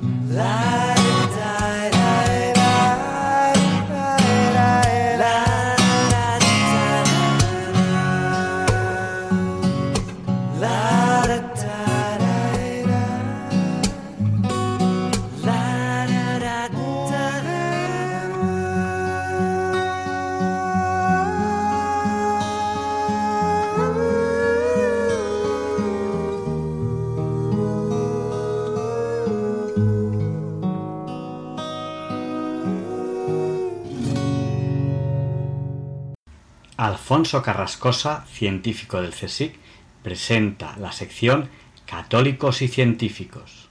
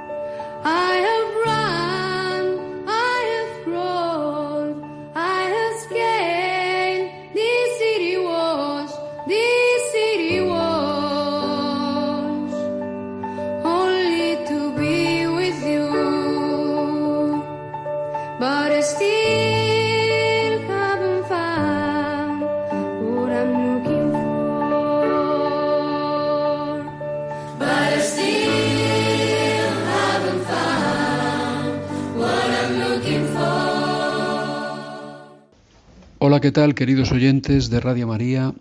Hoy en Católicos y Científicos 80 aniversario CSIC. Porque en este 2019 se cumple el 80 aniversario de la fundación de la más importante institución científica española, en su flamante nueva página web se nos da noticia, podéis entrar eh, y verla de, pues, eh, así un poco a bola pluma, el Consejo Superior de Investigaciones Científicas, como digo, es la institución científica más importante que hay en la actualidad en España, es la séptima institución pública de investigación a nivel mundial. Es eh, la top 5 institución europea por número de acciones H2020, que es un programa de investigación científica. Formamos parte del Consejo Superior de Investigaciones Científicas, 11.000 personas. Hay unos 6.000 científicos como yo, en activo, profesionales de la investigación científica. Tenemos 120 institutos de investigación que están repartidos por todas las comunidades autónomas españolas. Aproximadamente publicamos 14.000 artículos científicos al año. Tenemos más de 3.500 proyectos científicos en ejecución.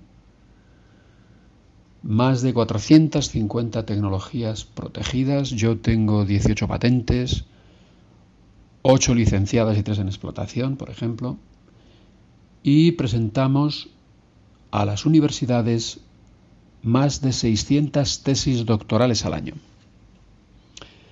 El Consejo Superior de Investigaciones Científicas ahora, en la actualidad, tiene el formato administrativo de agencia estatal. Pero, bueno, pues esto es un dato poco relevante para lo que os voy a contar. Que por cierto os lo voy a contar en varios programas, porque, mm, en fin, aquí hay mucho que contar. Y sí, mucho que contar en un programa de la fisonomía de diálogos con la ciencia, en una emisora como Radio María y en una sección como Católicos y Científicos. Porque claro, mm, es poco sabido, poco conocido que en la historia de la ciencia en España la Iglesia Católica ha tenido un papel fundamental. Pero además, el más importante papel promotor de la investigación científica en España ha sido llevado a cabo por la Iglesia Católica. Bien como institución, bien a través de sus miembros a través de bueno, pues los miembros que constituimos ese cuerpo que se denomina Iglesia Católica. Claro que ahora es más difícil esto de percibir. ¿Por qué? Pues porque mm, cada vez hay más ateos, más materialistas y por lo tanto cada vez hay más científicos ateos y más científicos materialistas. No porque cuando uno investiga pierda la fe. Yo doy testimonio de que eso es falso. No conozco a ningún científico que haya perdido la fe investigando. Ninguno. O sea, es que es así, o sea, y si, queridísimo oyente, pues crees lo contrario, estás equivocado, estás equivocado. Nadie pierde la fe por trabajar en la investigación científica. Cada vez hay más ateos que hacen investigación científica. Es decir, gente que ya no tiene fe previamente, previamente, o que no la ha tenido nunca y que hace su carrera, luego se doctora, luego se va al extranjero, luego vuelve, luego saca una plaza. Bueno, el Consejo Superior de Investigaciones Científicas se fundó hace 80 años. En 1939. Recién terminada la lamentabilísima guerra civil, que produjo un montón de víctimas y además la partida al exilio de un montón de científicos.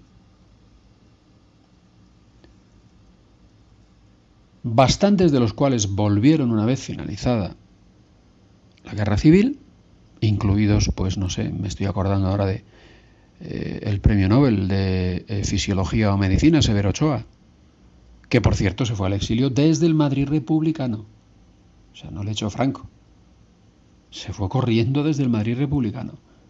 Porque era una persona que, bueno, disponía de dinero, vamos a decir así, burgués, y, aquí en el Madrid republicano, pues, en fin, ¿qué os voy a contar, no? Que no sepáis. El Frente Popular mató más científicos que la Inquisición en toda su historia. Pero más que todas las Inquisiciones de toda la historia de la humanidad, el Frente Popular mató más científicos. Pero bien, no estoy aquí para hablar de estas cosas desagradables, sino para hablar en positivo. El Consejo Superior de Investigaciones Científicas pues tuvo una enorme fuente de inspiración en el catolicismo. Como lo estáis oyendo, la mayor institución científica española. Además, las personas que lo pusieron en marcha, pues fueron católicos fervientes. O sea, es que es así la historia.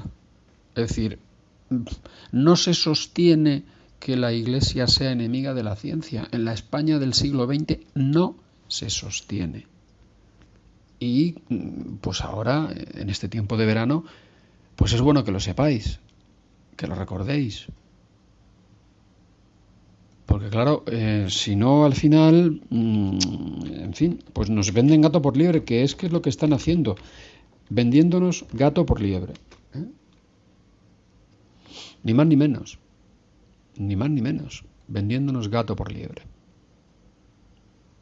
Pues bien, eh, la institución coordinadora de la actividad científica en España, antecesora inmediata de el Consejo Superior de Investigaciones Científicas, fue la Junta de Ampliación de Estudios e investigaciones científicas, la JAE. ¿Mm? Pues bien, la JAE se fundó en el año 1907. ¿Mm? Y en ese año, el régimen eh, político instaurado en España era la monarquía parlamentaria, por cierto, católica de Alfonso XIII, que sabéis que se enfrentó a la masonería y la masonería se la juró y al final se salió con la suya. La Junta de Ampliación de Estudios, en su decreto fundacional, ¿eh? incluye relevantes menciones a la participación de la Iglesia Católica en el desarrollo científico. está en Internet. Podéis mm, encontrarlo, pero yo os voy, a, os voy a comentar algo sobre esto, a leer un texto. Dice el decreto fundacional de la Junta de Ampliación de Estudios, y sin embargo no falta entre nosotros gloriosa tradición en esta materia, la comunicación con moros y judíos y la mantenida en plena Edad Media con Francia, Italia y Oriente, la venida de los monjes de Cluny, la visita a las universidades de Bolonia, París, Montpellier y Tolosa, todas fundadas por la Iglesia Católica. Los premios y estímulos ofrecidos a los clérigos por los cabildos catedralicios para ir a estudiar al extranjero. Las pensiones en el extranjero las inventó la Iglesia Católica para ir a estudiar lo que no se conocía en el lugar de origen a donde se conocía el lugar de destino. Sigue el decreto fundacional de la JAE y la fundación del colegio de San Clemente en Bolonia, que lo fundó la Iglesia Católica. Son testimonio de la relación que en tiempos remotos mantuvimos con la cultura universal. Esto se dice en la Gaceta de Madrid. ¿eh? Todas estas cosas tienen directa relación con la Iglesia Católica, que fundó las universidades y que en pleno siglo XX en España sirvió de inspiración para poner en marcha la Junta de Ampliación de Estudios. Pues bien, la institución inmediatamente posterior a la Junta de Ampliación de Estudios es el Consejo Superior de Investigaciones Científicas, al cual se le califica de heredero de la Junta de Ampliación de Estudios. Oiga, no, perdone usted, y de toda la tradición científica española. ¿Por qué? Pues porque la Junta de Ampliación de Estudios había incluido en su organigrama instituciones precedentes a ella, como por ejemplo el Museo Nacional de Ciencias Naturales o el Real Jardín Botánico de Madrid. Ambos centros de investigación, por cierto, fundados por católicos. Ambos centros de investigación, por cierto, fundados por católicos. El Museo Nacional de Ciencias Naturales, actualmente perteneciente al Consejo Superior de Investigaciones Científicas, fue fundado por Pedro Franco Dávila. Podéis mirar en internet mis artículos sobre él y sobre su eh, catolicidad y sus creencias. Y justo antes que él intentó poner en marcha el Gabinete de Historia Natural, llamado entonces así, Antonio de Ulloa, que por supuesto sabía que Dios había creado el mundo, que por supuesto que conocía que su Hijo Jesucristo vino a la tierra, que iba a misa, naturalmente, el Museo de Ciencias Naturales. ¿Eh? Lo mismo le ocurre al Jardín Botánico. Bueno, pues el Consejo Superior de Investigaciones Científicas eh, tiene un decreto fundacional que está plagado, plagado ¿eh? de alusiones a la puesta en marcha de, por parte de la Iglesia Católica, cantidad de, en fin, instituciones como las universidades, etc. Entonces, en este sentido, mm, pues es conveniente, es conveniente eh, mm, precisamente en este programa traer a colación eh, el origen católico de la mayor institución científica española actual, que no es otra que el Consejo Superior de investigaciones científicas.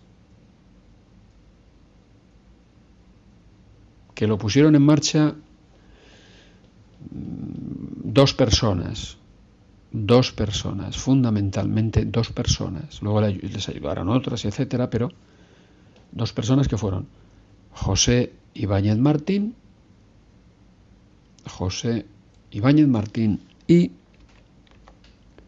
José María Alvareda. José Ibáñez Martín y José María Alvareda fueron personas de una enorme eh, catolicidad, de una... Nosotros hemos escrito un libro, yo he escrito un libro con varias personas, que se titula precisamente José Ibáñez Martín y la ciencia, el Consejo Superior de Investigaciones Científicas, que lo publicó eh, la revista, perdón, la institución CEU San Pablo. Y aquí, en este libro, hablo de la vida de los fundadores, José Ibáñez Martín y eh, José María Alvareda. José Ibáñez Martín perteneció por su parte a la Asociación Católica Nacional de Propagandistas, hoy Asociación Católica de Propagandistas, a los propagandistas, ¿qué se dice? ¿Vale? Hombre, es interesante. Porque claro, hoy en día se está hablando del CSIC, pues eh, muchísimo, lógicamente, es la institución científica que más directamente eh, los españoles relacionamos con ciencia y la fundaron católicos. El CSIC echó a andar el 24 de noviembre de 1939. José Ibañez Martín fue parlamentario de la CEDA, Confederación Española de Derechas Autónomas. José Ibáñez Martín tuvo que salir exiliado desde el Madrid republicano porque, bueno, fueron a matarle. A su casa, ya no estaba. ¿Mm? Se refugió en una embajada, salió de España. José Ibáñez Martín era licenciado en Filosofía y Letras y en Derecho. Y justo en el momento de empezar los estudios de doctorado, mira tú por dónde falleció su padre y él eh, optó por preparar las oposiciones a catedrático de instituto que la sacó con el número uno en España. La familia en la que nació José Ibáñez Martín era muy religiosa. Ibáñez Martín fue a colegios religiosos. Un tío suyo incluso era sacerdote, le ayudó muchísimo en su formación. José Ibáñez Martín se declaró católico en el Parlamento de la Segunda República. Evidentemente, tú imagínate según se las gastaron después, pues, eh, a ver, ¿qué, vida le esperaba a, José Ibáñez Martín? Pues una vida corta. Además a su familia, ¿eh? Bueno, bien por la persecución religiosa, bien por la persecución política, está claro que, eh, bueno, pues que se tuvo que exiliar, se tuvo que marchar por suerte volvió y por suerte cuando acabó la guerra, pues estaba aquí.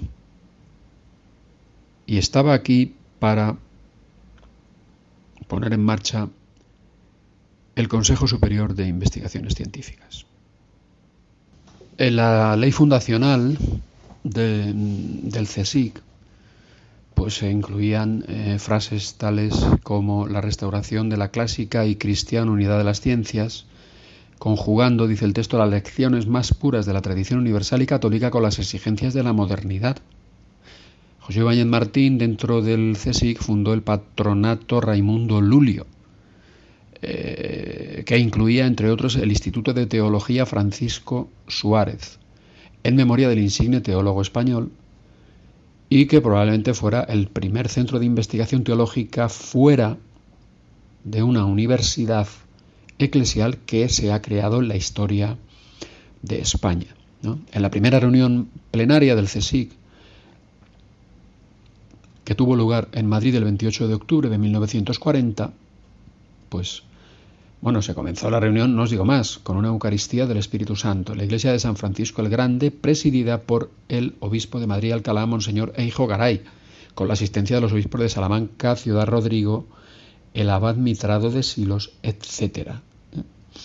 Don José Ibáñez Martín, en el discurso que pronunció, dijo, los actos religiosos con los que hemos inaugurado las tareas de este Consejo significan, en el orden de la vida cultural española, la expresión más auténtica de la plena armonía entre la fe y la ciencia. En fin, estas son cosas yo creo que debéis saber, porque es que nos están cambiando el agua de una manera que verdaderamente es sorprendente, ¿no? Es sorprendente. Eh, en el CSIC se ha llevado a cabo la profesionalización de la ciencia en la historia de España han aparecido las figuras de colaborador científico en 1945, de investigador científico en 1947 y de profesor de investigación en 1970. Además ha promovido la descentralización de la investigación científica en España. Es la mayor institución de formación de científicos en el extranjero. Y bueno, pues eh, no, podemos estar, perdonadme la expresión, con el bolo colgando. ¿Eh?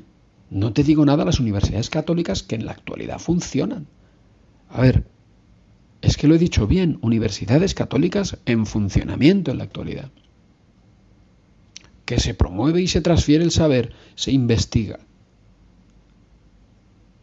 Perfectamente legal todo, pero ¿cómo se puede decir que la Iglesia es enemiga de la ciencia? Con gente como José Ibáñez Martín, ministro de Educación y fundador del Consejo Superior de Investigaciones Científicas. Se tuvo siempre a sí mismo como discípulo de Menéndez Pelayo, otro monstruo de las humanidades, español, católico por los cuatro costados. Su obra completa son 80 tomos. Hay gente que con un currículum que no llega a media cuartilla le insulta. Fue Menéndez Pelayo el que dijo, dadme un solo nombre de un científico asesinado por la Inquisición española. Todavía estamos esperando, como lo estáis oyendo, que no asesinó la Inquisición española ningún científico. Que no es que yo diga que la Inquisición española era maravillosa, que es lo que dice por ahí la gente que me critica. No, no, no, no, no, no. Yo lo que digo es que no mató a ningún científico. Y hay quien va por ahí, ¿eh? Los de la historiografía laicista, la memoria histórica, toda esta gente, pues diciendo cosas que son mentiras. Debéis estar tranquilos, es que son mentiras. Es que son mentiras y además es que nos están comiendo el coco de tal forma que al final, pues es que hasta, hasta nos pensamos en llevar a nuestros hijos a un colegio religioso o a una universidad católica. Pero por favor, si en la mayor parte de los colegios religiosos y de las universidades católicas de España hay tortas para entrar, tortas para entrar, y los papás ateos llevan a sus hijos a universidades católicas. Sino que se lo digan a la Universidad de Navarra, por ejemplo, del Opus Dei. Bueno, queridos, como van a ser varios los programas que en este verano, pues eh, Javier Ángel me ha permitido compartir con vosotros, pues vamos a hacer memoria de esto, del 80 aniversario del CSIC, del 75 aniversario de la revista Arbor, de la cual Mm, dirección acabo de ser mm, destituido, perdón, cesado. ¿eh? Y bueno, pues ya está, oye, pues eh, de algo hay que morir. Pues no pasa nada, pero voy a hablaros de quién fundó esa revista, que es una revista emblemática, histórica, en fin, en fan. Bueno, bueno, bueno, ¿qué revista? Oye, vamos a ver quién la fundó. Vamos a ver quién fue el primer director. Os voy a dar una pista, un obispo. Pues muy bien, queridos oyentes de Diálogos con la Ciencia, esto ha sido todo por hoy. Para Radio Madía, Alfonso Carrascosa, científico del CSIC.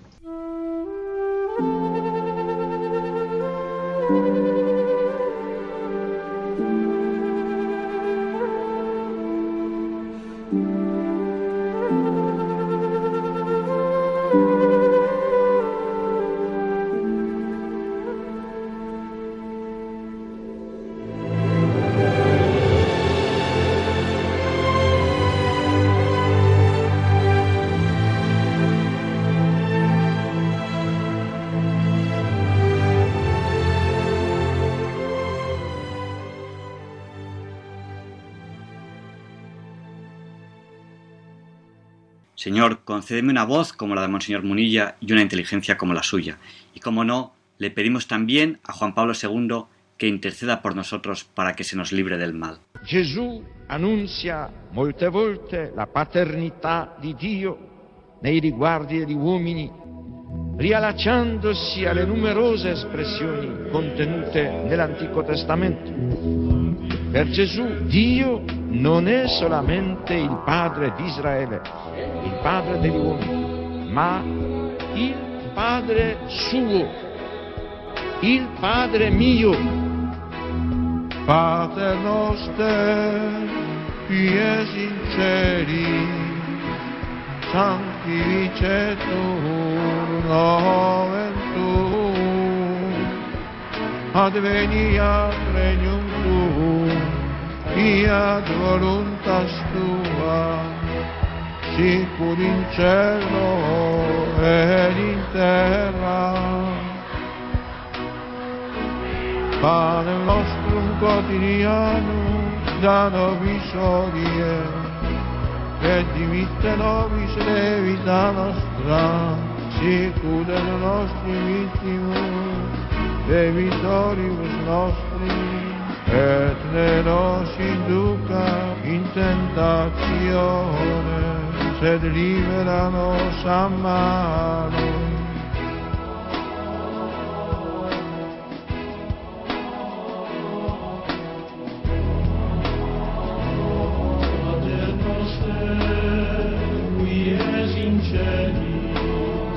Sancti dice turno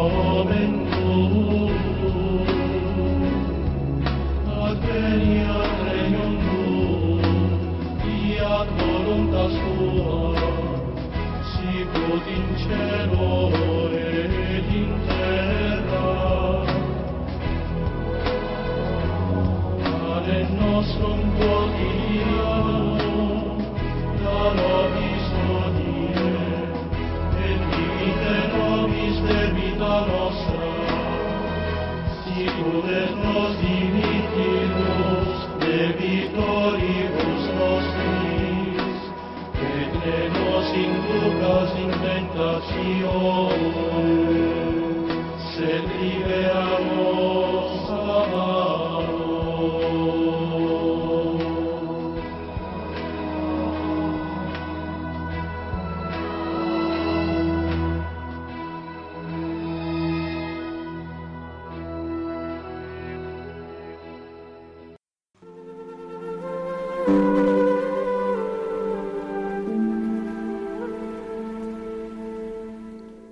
Y así concluye en Radio María el programa Diálogos con la Ciencia. Dirigido por Javier Ángel Ramírez.